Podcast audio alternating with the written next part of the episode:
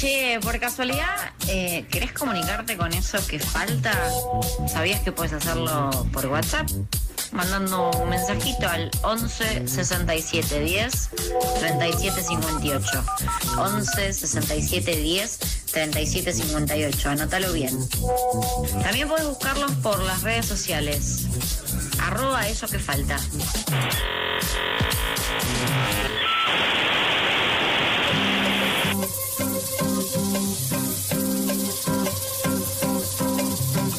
14.35 en la ciudad de Buenos Aires. Seguimos en eso que falta. Y ahora sí, estamos en comunicación con Pascual Calicio, general de la Defensoría del Público. Es licenciado y profesor también en Ciencias de la Comunicación. Muy buenas tardes, Pascual. ¿Estás en un buen lugar para hablar? Espero que sí. Díganme ustedes, ¿se escucha bien? Se escucha de 10. Perfecto. ¿Cómo estás? Bien, bien. Bueno, gracias en serio por, por esta comunicación. Obviamente el tema que pasó acá nomás hace unos días, tiene que ver con la Defensoría del Público informando a América TV sobre estos reclamos ¿no? que empezó a, recibir la Defensoría en relación a mensajes que difundió Viviana Canosa atentando contra la salud pública.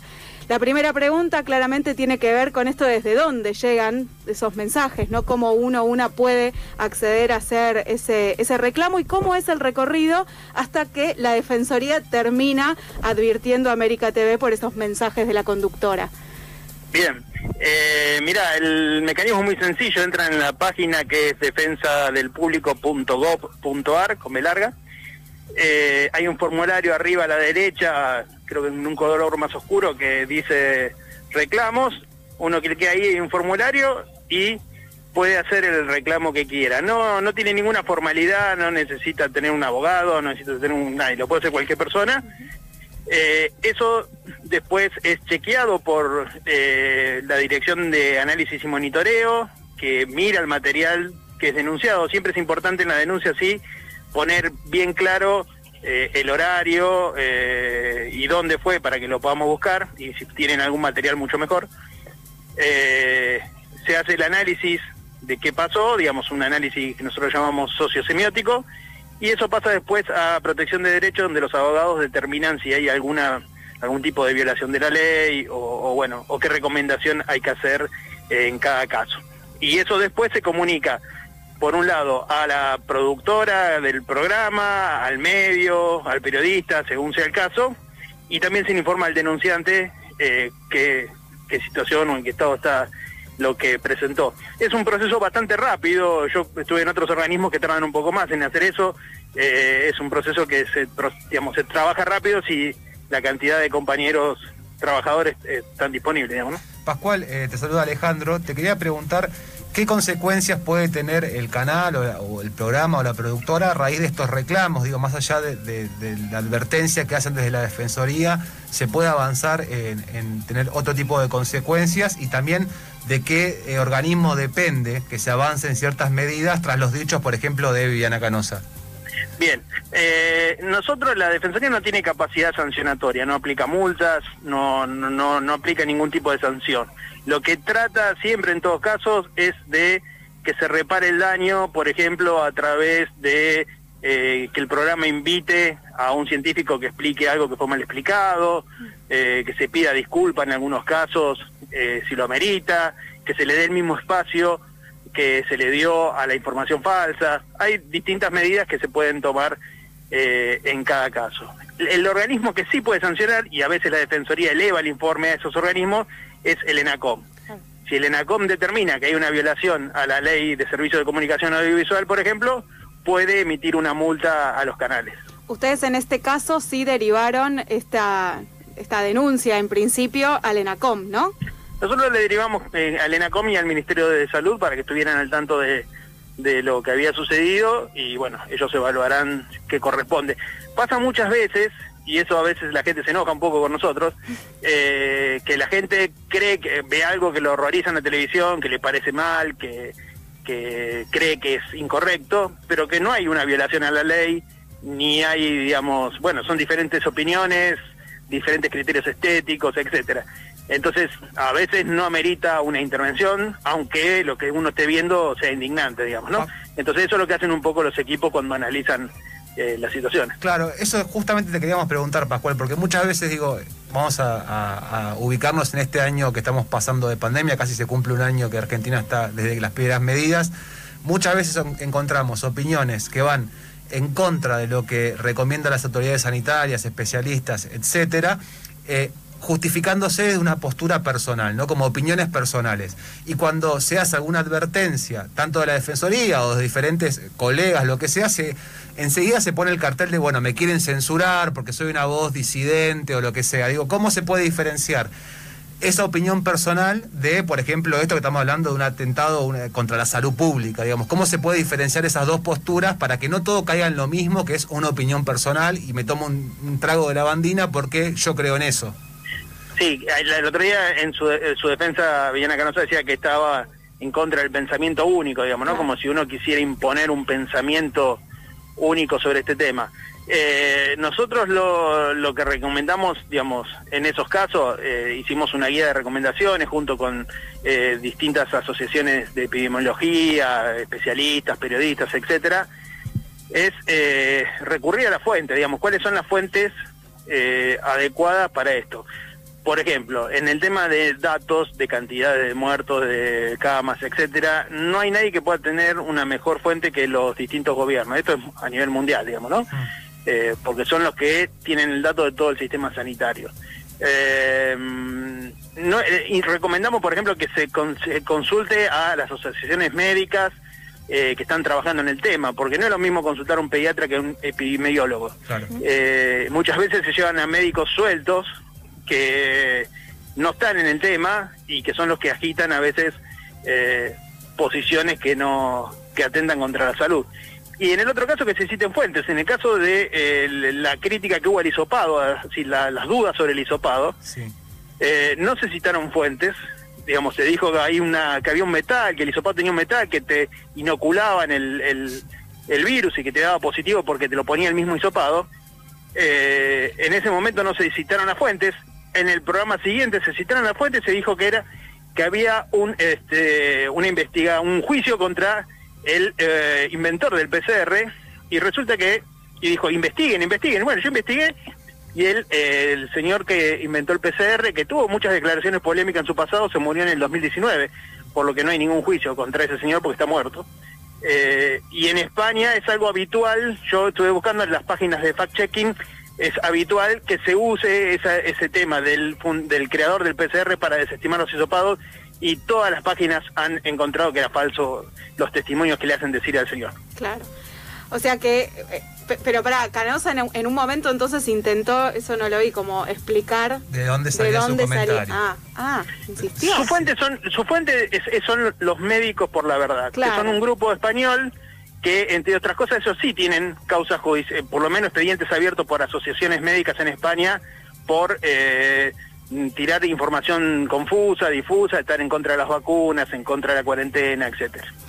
Hay algo sí que, que bien le decías y, un poco vos, eh, Pascual, venías mencionando en relación a esta responsabilidad, ¿no? Al momento de comunicar en el medio de una pandemia, bueno, obvio esto es aún más importante o se queda muy a la vista.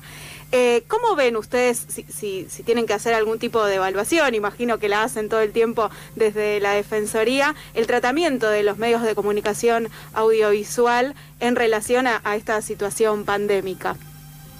Mira, es, muy desparejo y creo que fue cambiando a lo largo de la a lo largo de la de todo el desarrollo de la pandemia. Bueno, mucho también fuimos aprendiendo, los periodistas fueron aprendiendo. Hoy, por ejemplo, podemos ver que todos los canales y lamentablemente a partir de la muerte de Mauro Viale están implementando el uso de barbijo en, vivo, que hasta eh, hace hasta ayer no, sucedía, digamos, ¿no? Entonces, bueno, hoy empiezan a ver eh, el uso del barbijo y protecciones para los mismos periodistas, que son de los que también están sufriendo mucho el impacto de la pandemia. En informar sobre la pandemia, eso sí hicimos un estudio y alrededor del 60% de los de los periodistas y las periodistas eh, entrevistados eh, dijeron que sufrían el impacto de ir a cubrir la pandemia por lo que significaba emocionalmente, por ejemplo, ¿no? Claro. Eh, entonces, es de parejo, digamos, hay muchos periodistas que están informando correctamente, que recurren a la fuente, que nos consultan, dicen, che, mira, ¿cómo es esto? ¿A quién le puedo preguntar? Eh, nosotros ahí en la página sugerimos algunas fuentes que son confiables. Y después hay algunos medios que lo que vemos que están que hacen eh, propaganda, digamos, ¿no? Es decir, que hacen una campaña constantemente en contra de la, de la vacunación, en contra de, de, distintas medidas sanitarias y, y, como que se van acomodando en función de cómo vaya siendo el debate político, digamos, ¿no?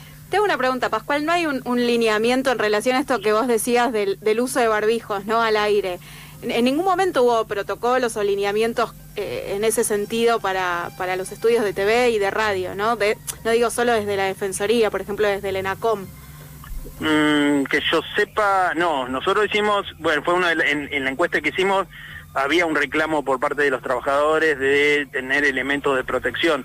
En ese momento se planteaba mucho, eh, sobre todo con las coberturas eh, en exteriores, digamos, ¿no? Que había que ir eh, a, distintos lugares, incluso hospitales, y no tenían elementos de protección muchas veces.